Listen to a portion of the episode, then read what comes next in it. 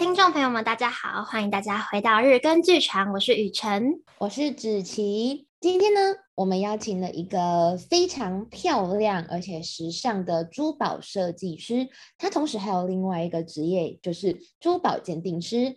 让我们欢迎这位漂亮的姐姐诗雅姐姐。大家好，我是爱奇珠宝的珠宝设计师，也是英国 FGA 的鉴定师，珠宝鉴定师。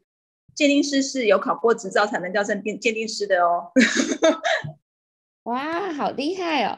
想要请问一下诗雅姐姐，当初为什么会走上鉴定师或者是设计师这一条路呢？嗯，其实一开始的原因是因为我很爱买名牌，名牌的珠宝跟包包我都很爱买。然后之之前开始买的时候，就发现说，呃，名牌的东西呀、啊，它你如果花大概十万块以内的价钱，你买到的名牌珠宝其实都是一些合金跟一些塑胶珠的组合，没有买到任何一点点金子或者是真的珠宝宝石，你买不到。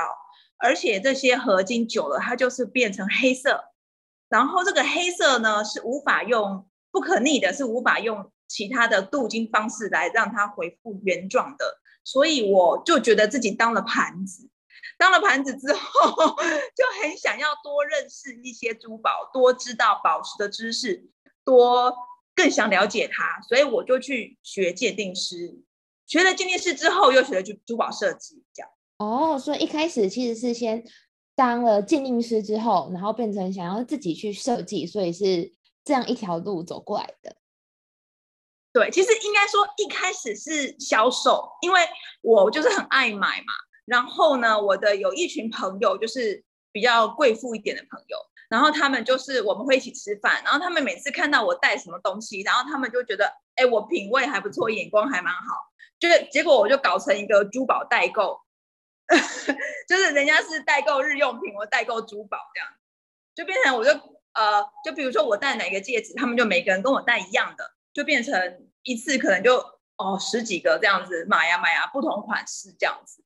然后买到卖到最后，我就觉得，哎，其实戴大牌子珠宝也是会戴腻，对不对？然后觉得好像也是他们很久才出一个新款，然后我就在想说，我可以自己设计，自己设计，然后又觉得说我想要多了解这些宝石的知识，因为同样是绿色的宝石，就是看起来都差不多，但是为什么颜颜色跟价钱？差这么多，然后还有红蓝宝也是啊，红蓝宝太贵买不起嘛。那我们可不可以用一些颜色很像的红色宝石或是蓝色宝石来满足我客人呢？我那时候就在想说，为凭什么颜色这么像的东西，他们可以价差这么大？所以我就很想学这样子。嗯，那想要请问一下，就是珠宝鉴定师是主要是？培养哪一个地方的一个能力啊？就是他大概考试的内容是怎么样，然后学习的过程。珠宝鉴定师，我建议大家还是不要去考，我觉得好难，好累哦。我觉得，我觉得，比如说眼睛没有很好的，然后对颜色的敏锐度没有很高的，还有就是立体感。结构立体不太好的，就是我基本上我觉得真的不是很好考哎、欸，很辛苦的一个很辛苦的一个念书。就是我之前去学就珠宝鉴定的时候，我一直以为是，比如说我们就拿个红酒，拿个夹子，然后就看钻石，挑钻石这样子。我想象是这样啊，哎、拜托，我都花几十万去那里学，对不对？哎、其实加一加上百啦。只是你想说花这么多钱，我是不是应该有这种待遇呢？喝个香槟而已，是不是？结果没有，累死你！我跟你讲，就是呃折射啦、反射啦这种化学基本的 OK，然后再来什么量子力学啊，那种物理结构啊，那个晶体结构，我我有那个矿物晶体可以给你看，你们看得到吗？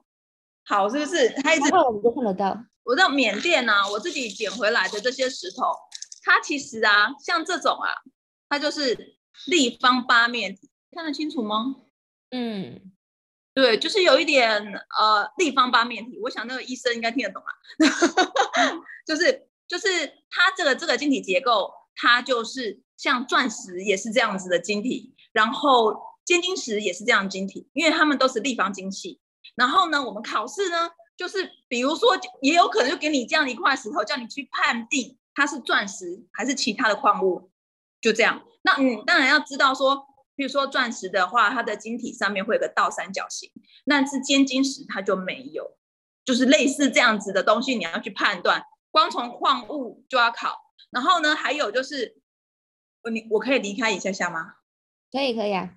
还有这个，这个也是很好玩。其实学了以后，就觉得真的是很有趣。像这个啊，刚刚给你们看的这个是，这个是晶体嘛，对不对？这颗是晶体，然后它切割后就会比较像这样，你看得到吗？它它有发荧光，嗯嗯，它这个荧光的反应呢，就是因为哈、哦，缅甸产的这种尖晶石红宝石哦，它的铬含量很高。所以铬呢，遇到这个紫外灯照下去，它就会产生荧光反应。但是其他产地的宝石没有哦。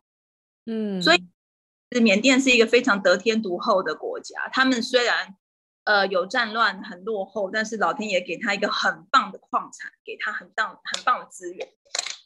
那你看这个很普通的一包石头，对不对？嗯。但知道吗？这是我去缅甸捡的。然后你看啊。有看到红色发光的东西吗？我觉得镜头上好像看的不是很清楚。嗯，镜头上看的不是很清楚。总而言之，就是当我们捡回来这一包石头，透过紫外灯照下去，你就很明显的发现闪亮亮的红宝石，因为因为它对荧光的反应特别明显。对，而且这因为。我刚刚已经讲了，因为它铬含量很高，所以它荧光特别明显。好，来，我在刚刚我照这个的时候是是呃尖晶石的铬铬反应嘛，对不对？就是荧光反应很明显。好，尖晶石是红色，看得到哈？嗯，这颗也是红色哦，但是它是石榴石。那我一样紫外光照下去，它没有荧光反应，为什么？因为它是含铁的，它是铁铝柳石。所以它铁含量很高的时候，它碰到荧光、碰到紫外线，它一样没有反应。这就是我的鉴定师在学的内容之一。突然觉得珠宝鉴定师就是这个资，就是要取得这个资格，其实真的是费了很多的心思，然后去比较很多不同的宝石。因为刚才西雅姐姐就是哦，有就是拿了一包。呃，这种夹链袋装着的沙沙粒跟石头混合的一个袋子，然后要用呃荧光去照它，那有产生就是比较明显的荧光反应的话，就是铬含量比较高的石头。那如果再去照另外一颗，就是如果是一般日光灯照下来是同样颜色的，但是它们在荧光下产生的反应却不太一样。那珠宝鉴定师就是要具备这样子的能力去鉴定不同的宝石，这样子啦。是是是，还有他考试真的超难的。他考试不像 GIA，GIA 都是选择题，我们考试超烦的。它是一叠白纸，白纸哦，就是 你有念多少东西进去，你就全部申论题写出来，这样子很恐怖。然后考石头的时候是二十颗宝石，还不含矿物哦，就是只要呃三十颗宝石，只要错一颗你就 GG，你就 fail，你就你就。fail 这个考试，然后你知道那一次考试都好几万呢，真的，一次考试真的啊。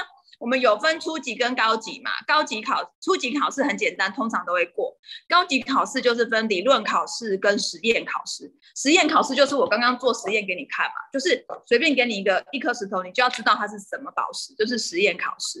实验考试里面大概呃切面宝石二十颗，矿物十颗，就是三十颗里面你要错一颗，你就你就 GG fail。你就把它通过。嗯。那理论的部分的话呢，就是你要达到七呃，忘记七十还是八十以上才有 A。然后我是初级也 A，高级也 A，然后理论只有错一科，所以我还得 Mary 奖。Mary 奖就是全世界的前二十趴。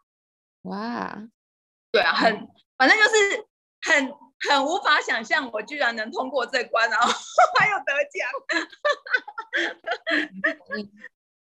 很辛苦的一段路啦，所以我说不要做这件事情好了，我觉得太辛苦了。那你不会好了，我免费把几百万的教的课程内容简单的讲给你听懂就可以了。哇，看来我们这一集的 podcast 可能是有百万价值的哦，一定有，一定有。想要问一下，就是选择英国是因为台湾没有这个考试，对不对？还是，或是说为什么选择这些国家的珠宝鉴定课程？哦，那个时候其实我有比较 GIA 跟 FGA，那因为 GIA 对呃，应该是说 GIA 是我们大家常常听过的，然后鉴定钻石的一个机构，对。那我们觉得有 GIA 的证书的钻石就是比较有保障，但是其实 GIA 是从 FGA 出来的分支，所以其实最悠久的传统的鉴定机构是 FGA。那我那时候选 FGA 是因为我的博士就是教我这个珠宝鉴定的这个博士是一个香港的很有名的一个，他是地质学的博士。然后他也是制定翡翠规则，就是翡翠的制定规则是他制定的一个教授。我那时候是因为他，我才去学 FGA 的课，因为我觉得台湾没有人比他更厉害。对，我是为了这个教授去上 FGA 的课，这样子。你是一个蛮特别的际遇的。这个老师对我的人生影响很大，他教我好多东西，遇到好老师，他是。呃，香港什么摄影协会的，反正就是他连摄影也都超强的，所以其实我的粉砖里面的照片也大部分都是我自己拍的嘛，就是包括那个珠宝的商品照都是我自己拍的，就都是老师教我的，就是我另外还有跟他学专业的珠宝摄影，就他可以帮我把教我。呃，因为我们已经认识宝石嘛，他会告诉我说这个宝石，因为它折射率怎么样，所以呢，我们怎么拍它，它会是最漂亮，然后哪一个角度之类的，然后然后弄完之后再教我说如何简单的把它修图，会让它的色泽更明显，比如说底色我们把它变暗啊，就是就是简单的让它效果更好一点，这个部分他也都有教，所以这老师真的对我影响很大。哦，我都不知道还有珠宝摄影这一项，珠宝摄影很专业，因为。正常来说的，平常的摄影师，他们就是拍平面照，或者是拍商品照，或者是他们通常都拍实物嘛，哈，实物跟人拍的很多。但是说实话，真的会拍珠宝的，真的不多。我我因为我最近就是也要做网站，然后就是也就跟很多摄影师聊过天，真的能拍珠宝的真的很少，很难找。大部分都是拍 model 啊，拍漂亮啊，拍婚纱呀、啊，对不对？然后商品照大部分都是拍实物，拍实物的超多。然后 拍珠宝能拍得好的真的不简单，真的难找。如果你们有认识很厉害拍珠宝的，也欢迎推荐给我。我们认识的应该也大部分都是拍人像或者是实物，啊、因为就是珠宝摄影这个东西真的是。太小众了，就是也不是小众，就是因为它的价格比较高，所以可能做这一块的人也会比较少一点，就是可及率可能比较没那么高。但是如果真的能够把这一块做得很厉害的话，我相信珠宝摄影师应该也是会有不错的出路的吧。嗯，就是以目前来说，我都是自己拍啦。你有看过我粉砖吗？就是客人反应 OK 啦，当然我不是很专业，就是。可能中间啦，中间可以啦。那更专业就要找更厉害的，像我老师，把他请过来台湾。哦，疫情的时候他有在台湾，现在疫情好一点哈，他是世界到处飞的，抓不到他，那就只好请他的弟子来帮忙了。他教了我珠宝鉴定，又教了我翡翠，然后呃。钻石也是他，然后珠宝摄影也是他，就他，因为他真的太万能了，我没我没有办法找别人。然后珠宝设计我有找卢春雄，他算是台湾台湾对于珠宝设计界算是教的数一数二的了，对，但也是在台北这样子。嗯，所以现在姐的珠宝设计是跟那一位老师学的吗？嗯，对，台北的，嗯，他的也是，嗯，就是蛮有名的啦。嗯，这样想要请问一下诗雅姐姐，就是珠宝设计，就是到底要具备哪一样的能力？例如说，当珠宝设计师一定要会珠宝鉴定吗？那需不需要会一些绘图软体的这一些呃技能呢？嗯，我觉得珠宝设计师至少也要知道每一个宝石的特性啦，因为。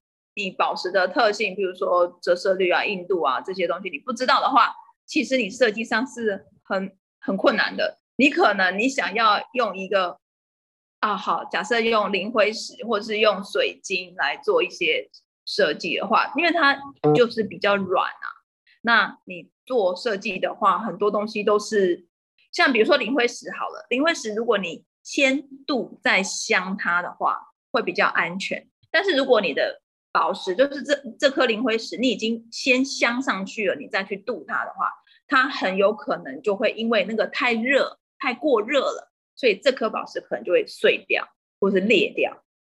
对，所以其实你要了解宝石特性嘛，你做珠宝设计会比较好。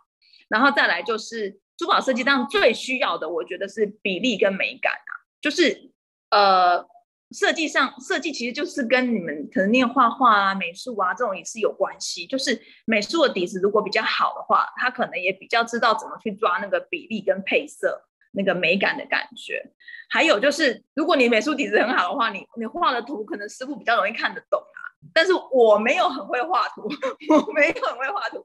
我的师傅呢，基本上跟我配合都是可以听得懂我们的沟通的。就是我先画一个简单的，然后我至少我讲的跟我拿的样品出来，他可以看得懂，然后可以做出我要的东西这样子。因为我我没有办法画得很好，我不是美术底子的这样。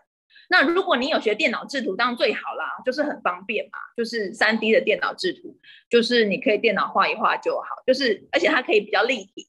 那可能师傅也比较看得懂这样子，嗯，所以我觉得如果要做珠宝设计的话，嗯，对宝石的认识是一定要的啦，就是知识是一定要的，然后对设计方面的比例跟美感，还有如果你可以学电脑制图，这样是最好啦，因为其实电脑画大家都比较清楚嘛，对吧？而且随时可以换颜色啊，然后你随时可以改变一点点东西，就是拉拉一条线什么的，就是比较快，然后。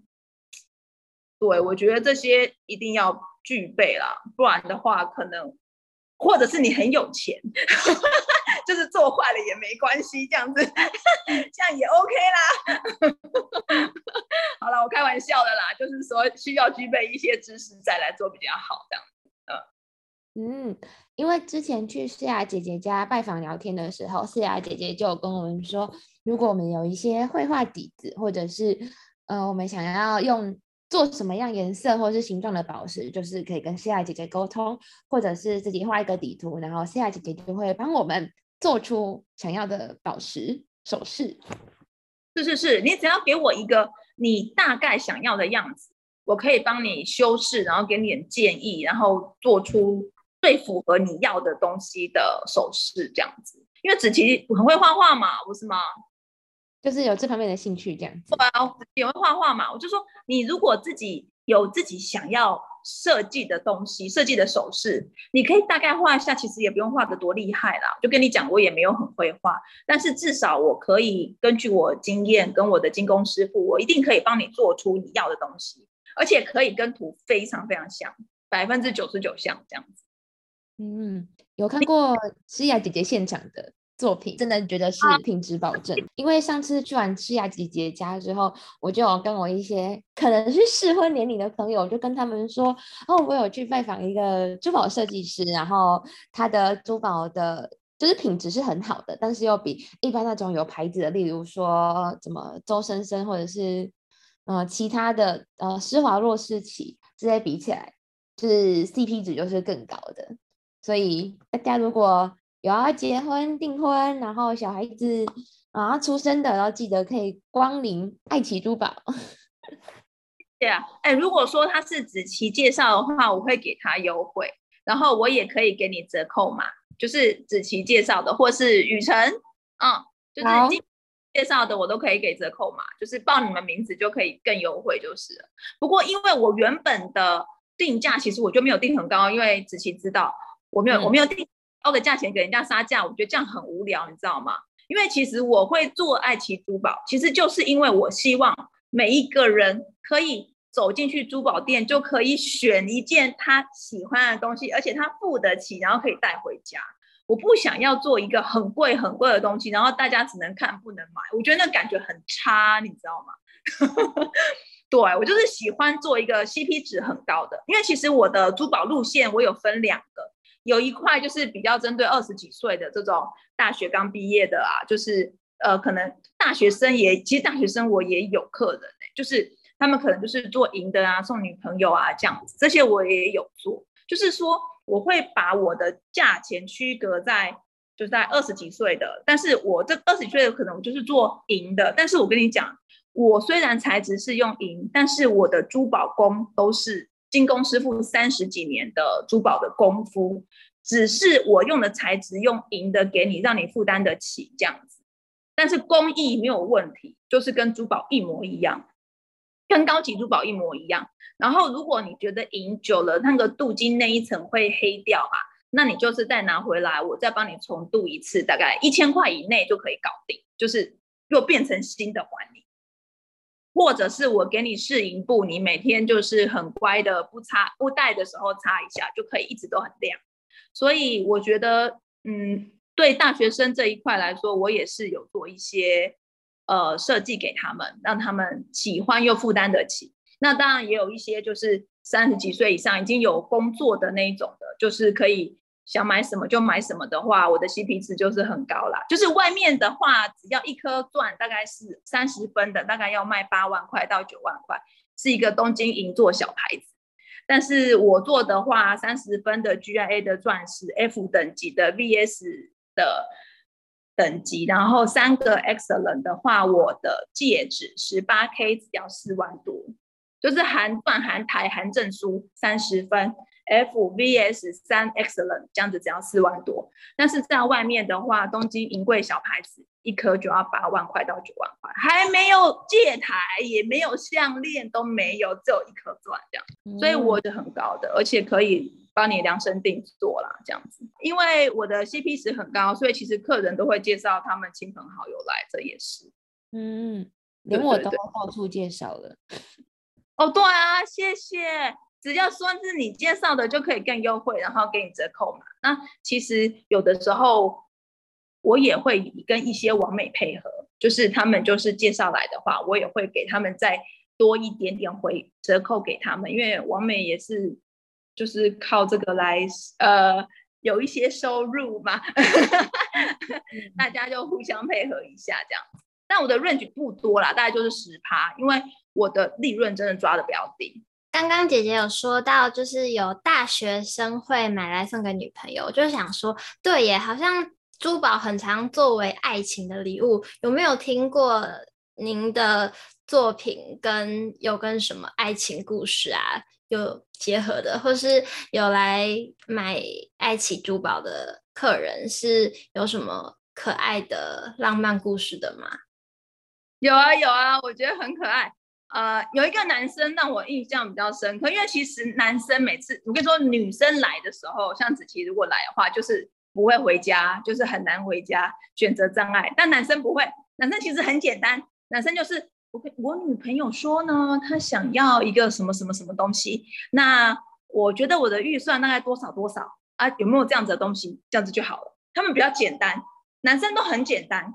然后呢，那个男生很可爱，他跟我说，他其实也是大学刚毕业没多久，但是他现在是做房仲，因为他是大学毕业就就当房仲了，蛮厉害的，而且已经买房子了。我感觉房仲现在。业绩超好的，然后呢，他就跟我说，因为他已经打算要跟他女朋友结婚。哎，我跟你说，超年轻的，他二十出头，哎，真的很年轻，很可爱的一个男生，很年轻。然后他跟我说，因为他们刚刚买，呃，可能付了头期，现在要呃，就是缴贷款。他跟我说，姐，我不能买太贵的东西。然后我就说，哦，真的哦。然后我就说，那那你想要什么东西？他就说，我女朋友超爱猫的，他就说叫我帮他设计一个。跟猫咪有关的东西这样子，我就说，那你是要猫咪头，还是一整只猫，还是猫咪脚、猫猫咪爪，还是一个猫的形状就好这样子？他就说不太限制我，他不太限制我，他就说呃都可以啦，就是你想想看哪样比较好这样子。然后后来我就帮他，因为我想说，而且他说是个 surprise，他女朋友不知道，不知道这样子。然后我就帮他用。爱心的，我就帮他用爱心的宝石，我拿给你们看哦。这种，我就用粉红色的爱心宝石，然后帮他旁边做了一个小猫爪。我记得猫爪好像是四只脚吧，加中间那一颗就是五个嘛，就是嗯，四个四个爪。然后中间是一颗爱心宝石，然后帮他做了一颗小戒指，这样子，这样子我记得我才卖他五千块吧，嗯，很便宜耶。然后因为他跟我说，他就是跟我说，姐，我只能买几千块的啊，我们那个每个月要缴贷款，啊讲的就是很可怜这样。然后我就想说，好啦，然后他就说他是因为因为说真的很好玩的，就是他其实是在我们家旁边，在我们家旁边卖房子一个房仲，然后他就是平常就是很热心，然后跟我打招呼啊什么的。然后他就突然跟我说要来跟我买买戒指的时候，又跟我说他就是有预算啊，我就帮他做了一个小猫爪的戒指，我我等下可以发给你们看。然后他女朋友超爱的，妈呀！然后下面还帮他刻字哦，下面还帮他刻字，刻什么？我跟他说你想一个字给我，我帮你刻，好像就是刻他们的什么纪念日之类的啦，这样子。然后他名字这样子，五千块，他非常满意。而且还有哦，我的珠宝盒都亮晶晶，他看到的时候超开心的。我的珠宝盒嘞，跟我一下，这样，这样，有爱情，然后这样，珠宝盒是亮晶晶，还有灯光哎，灯光投射。哦，所以就是这样子的东西，这个是手链盒跟项链盒，然后也有戒指盒，就是也是一样，就是这样，然后写爱情，然后会亮晶晶这样。然后他就很开心，他女朋友超爱他的。我觉得这男生真的挺不错的哎，一毕业没多久就可以自己买。我是不知道头期款家里有没有出啦，至少我觉得挺靠得住的哈。一一下子房子，嗯、然后就说还这么节省，跟我说我要求婚，我们要付贷款，我没有办法花很多钱，好可爱哦，救命啊！哦，真的是，你会觉得可嗯，听到这样会特别心软。对、啊，想说说哦，好了，随便啊，随便卖啊，赚你一千块就好这样。那一千块真的是还还蛮蛮佛心的。哦，对啊，我就想说，反正你也知道，我做这件事情是做兴趣的。我我男朋友每天那边工作，就是也是蛮蛮多时间在医院的。然后我的时间就是我想要可以做我喜欢的东西，然后。如果我把价钱弄得很平易近人的话，大家就会常常来嘛，就会有人常常跟我聊天，然后我也可以交很多朋友啊，我觉得挺不错的。所以是，我才想说，就因为而且其实说实话，我的钻石跟我的宝石这些都是直接从产地进来的。你们知道，钻石最大的切磨中心在印度，所以呃，我们都直接从印度就进钻石。那宝石的部分的话，就是看产地啦，就是缅甸啊，或者斯里兰卡都有可能。就是等于是说，我的宝石的跟钻石都没有被中间剥削过嘛。然后再加上，其实我就是自己做自己设计呀，就是我也没有打广告啊，我也没有请很多人这样子，就是我的负担很小，做兴趣开心就好这样。所以你们如果有兴趣也可以来啊，绝对。让你选的很开心，选不选到不想回家。女生去一定超开心，因为我第一次去的时候就觉得哇，怎么会有这么酷的东西？就是我会有这种一整盒的，嗯、这已经这已经是小小的啦，就是这样一整盒，就是随便你选，然后你选好宝石位就可以帮你设计，或者是你已经有你想要做的设计，我们再来搭宝石也可以，就是都可以。谢谢谢谢诗雅姐姐这一集分享那么多高含金量的知识，还有可爱的小故事，更多关于诗雅姐姐的，还有爱奇珠宝的一些有趣的事情，我们就下一集再跟观众继续分享。谢谢大家，拜拜，拜拜。